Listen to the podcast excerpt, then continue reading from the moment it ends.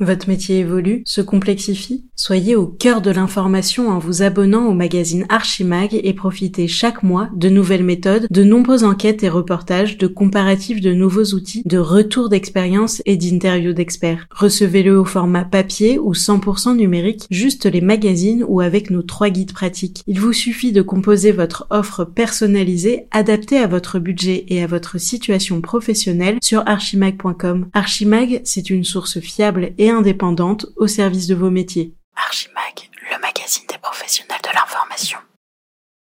Il y a une thèse assez forte dans ce livre Toxic Data qui est que on ne peut pas avoir à la fois la démocratie et le modèle économique actuel des GAFAM.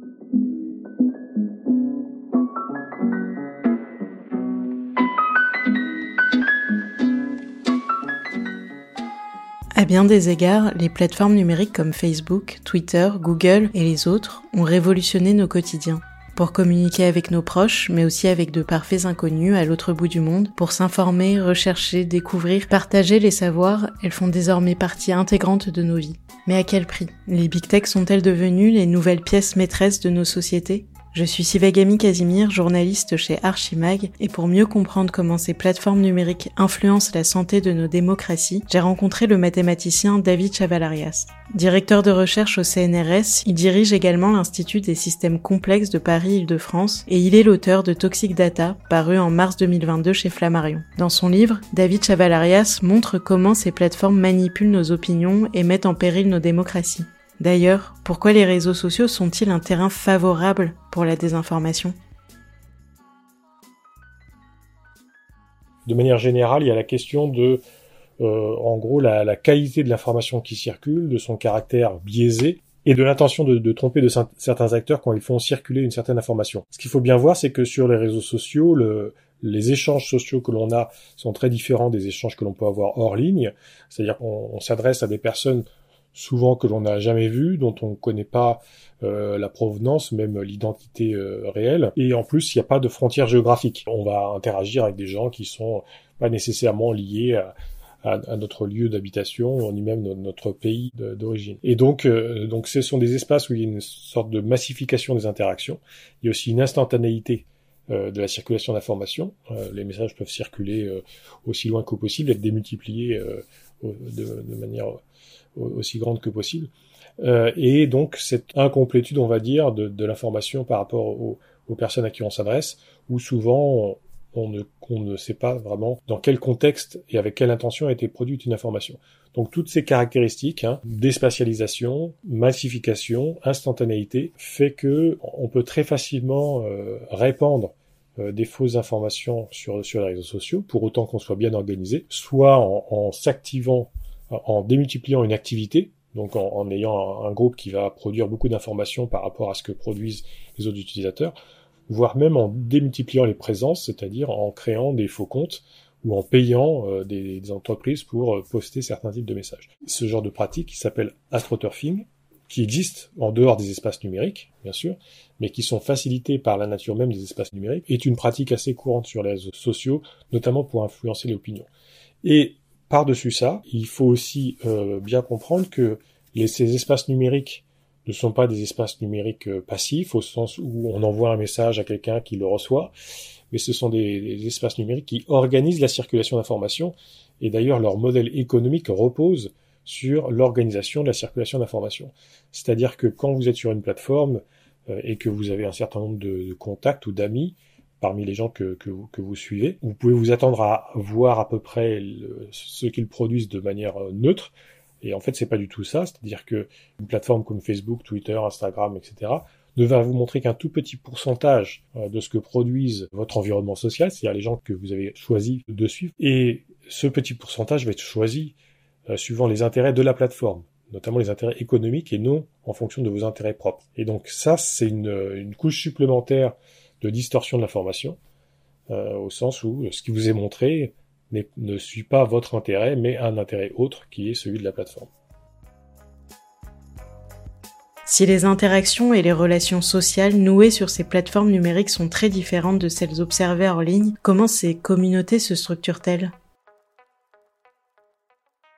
Effectivement, il faut bien voir que il y a une organisation sociale et une organisation de la circulation d'informations en ligne qui est assez différente de hors ligne. Ce que l'on voit, c'est que en ligne, bien sûr, on a, tendance à se connecter avec des gens que l'on apprécie, de même que hors ligne mais ça peut se faire à des échelles beaucoup plus grandes, en créant des groupes beaucoup plus, plus larges que dans la vie réelle. Quand par, par-dessus cette euh, habitude qu'on appelle homophilie, c'est-à-dire le, fait d'aimer se connecter eux-mêmes, on rajoute la couche de recommandations algorithmiques, euh, on va créer en fait des, des, rapports sociaux qui sont très très différents de la, de, de la vraie vie. C'est-à-dire qu'on va avoir des groupes qui vont être très connectés entre eux parce qu'ils se ressemblent, où des messages à peu près similaires vont circuler très très vite dans ces groupes-là. Et ces groupes-là vont être connectés, mais plutôt par des liens, euh, on va dire, antagonistes avec d'autres groupes. Donc ces liens antagonistes vont être plutôt des, liens, par exemple, un compte en interpelle un autre, ou euh, les, invectives. Et donc on va avoir des, des relations un peu de confrontation entre groupes sociaux, des processus d'homogénéisation au sein des groupes sociaux. Et donc ces processus d'homogénéisation mènent à ce qu'on appelle euh, les chambres d'écho, donc des gens qui sont connectés eux-mêmes avec une information qui circule de manière assez homogène et, et, très rapidement. Et ces chambres d'écho vont s'opposer les unes aux autres, souvent quand on parle de politique, hein, c'est pas nécessairement une fatalité, mais dans, dans certains cas, et euh, dans, dans, dans, un contexte donc qui va tendre à polariser ou fragmenter l'espace de, de discussion. Mais alors, en quoi les big tech menacent-elles la démocratie? Il y a une thèse assez forte dans ce livre Toxic Data qui est que on ne peut pas avoir à la fois la démocratie et le modèle économique actuel des GAFAM. Pourquoi? Parce que ces grandes plateformes qui organisent la circulation d'informations, en fait, vendent quelque chose. Ce qu'elles vendent, c'est à la fois des données, les données des utilisateurs pour faire par exemple de la publicité ciblée, et aussi d'une certaine manière, elles vendent l'organisation sociale, c'est-à-dire la capacité d'influencer des groupes sociaux, euh, notamment même dans leur structure même. Et ce qui se passe, c'est que pour différentes raisons qui sont expliquées dans le livre, ces plateformes sont incitées en fait à augmenter le niveau d'influence sociale sur leur plateforme, c'est-à-dire le fait de, de, de pouvoir faire des, des, partages, des likes, etc. Donc d'être en interaction avec euh, euh, les autres utilisateurs et d'avoir de, l'information sur ce que font les autres utilisateurs. Et ça, ça mène à une sorte de changement des, des dynamiques de circulation d'information, donc de la manière dont l'information circule, euh, qui va mener en fait à des à, la fois une plus grande euh, polarisation, au sens où on va avoir des mouvements collectifs d'utilisateurs qui vont être très forts, par exemple pour une idée, pour l'idée contraire, par exemple le MeToo, les anti-MeToo, euh, ceux qui sont pour le pass, euh, ceux qui sont anti-pass, etc. On va avoir des mouvements très forts et très marqués sur des, des enjeux sociétaux majeurs.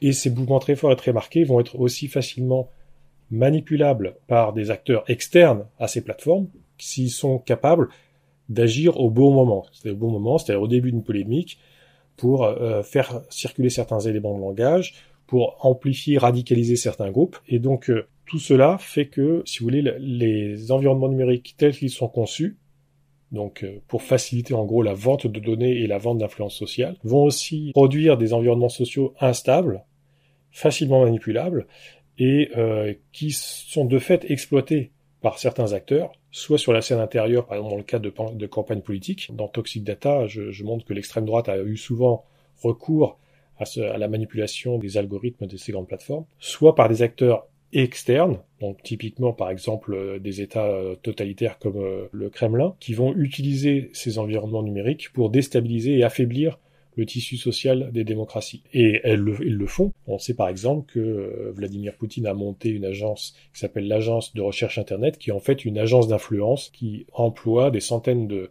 de trolls, donc des personnes qui sont payées pour agir sur les différents terrains numériques à longueur de journée et euh, exacerber les tensions au sein des différentes démocraties. Si on met ça tout, tout ça bout à bout, mais ça sera un petit peu plus long parce qu'il y a tout le raisonnement du livre, on voit qu'effectivement, euh, les démocraties euh, sont très déstabilisées par le modèle économique actuel de ces grandes plateformes. Il faut bien voir que on parle de, de vraiment de mastodon. Hein.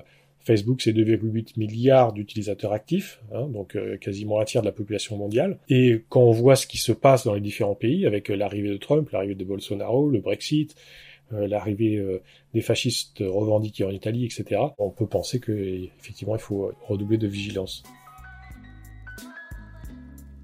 Dans son livre, le mathématicien évoque aussi les agents conversationnels tels que ChatGPT. Ces nouvelles technologies soulèvent elles aussi leur lot de problématiques?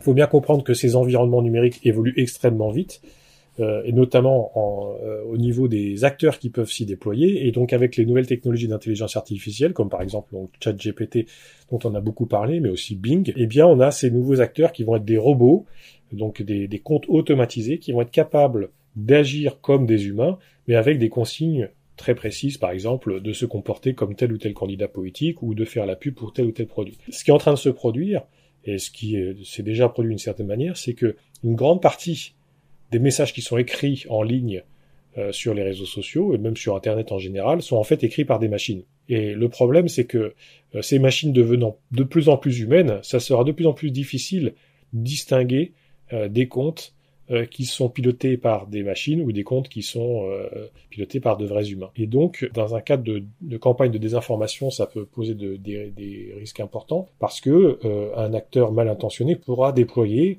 des milliers euh, de faux comptes qui vont se comporter vraiment comme des humains, mais qui auront tous vraiment, euh, qui obéiront en fait comme des soldats, comme un seul à certaines consignes pour faire passer certains messages. Ça, ça donne encore plus de pouvoir aux stratégies de type astroturfing euh, pour ceux qui ne, ne répugnent pas les employés. Dans le chapitre Comment sauver notre démocratie de l'overdose numérique, David Chavalarias énumère différentes recommandations et notamment la création d'une loi sur l'atteinte à la vie démocratique. Mais est-ce que les gouvernements pourraient aller vers ce type de législation? Est-ce qu'ils sont prêts? Je sais pas, mais je pense qu'ils n'auront pas le choix. C'est-à-dire que les technologies évoluent et avec l'évolution des technologies, la réglementation. Euh, avant, on avait des, on n'avait pas d'avions, donc on ne pensait pas à réguler l'espace aérien. Maintenant qu'il y a des avions et, et, potentiellement des crashs, on est obligé de réguler l'espace aérien. Maintenant qu'on a des espaces numériques, euh, évidemment, avant, on ne pensait pas à les réguler, ils n'existaient pas. Mais maintenant qu'on en a, eh bien, on voit qu'il faut les réguler, sinon on peut avoir des crashs démocratiques.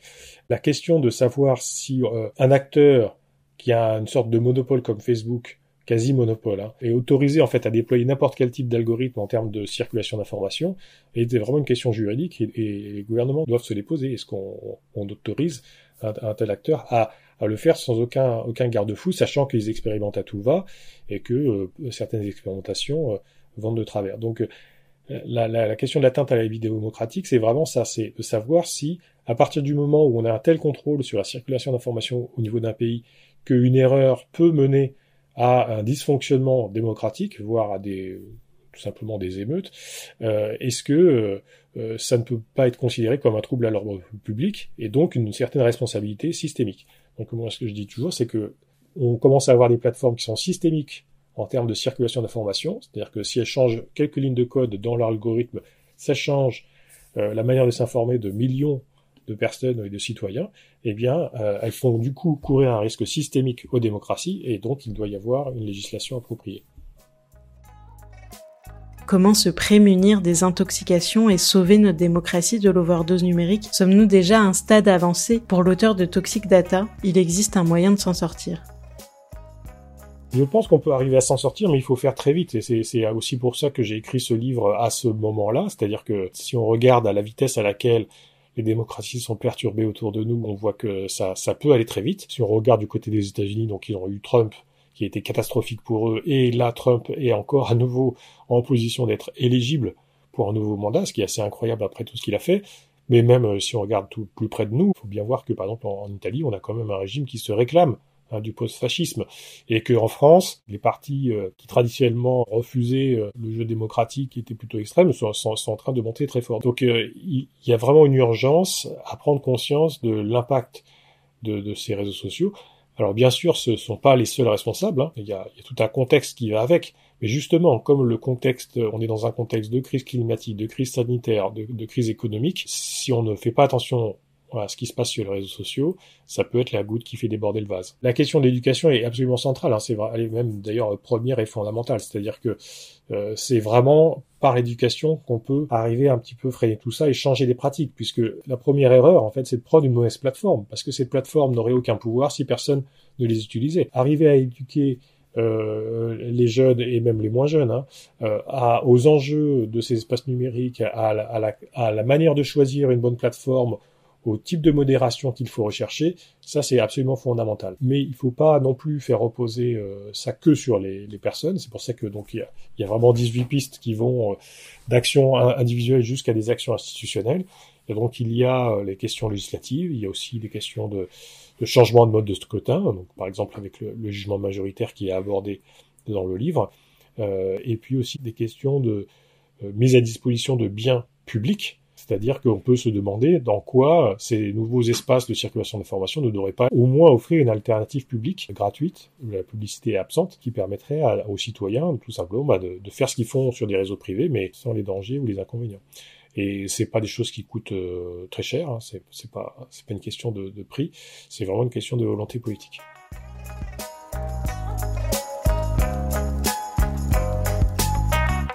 Merci à tous d'avoir suivi ce podcast réalisé et monté par Sivagami Casimir et produit par Archimag. N'oubliez pas de vous abonner pour ne manquer aucun épisode.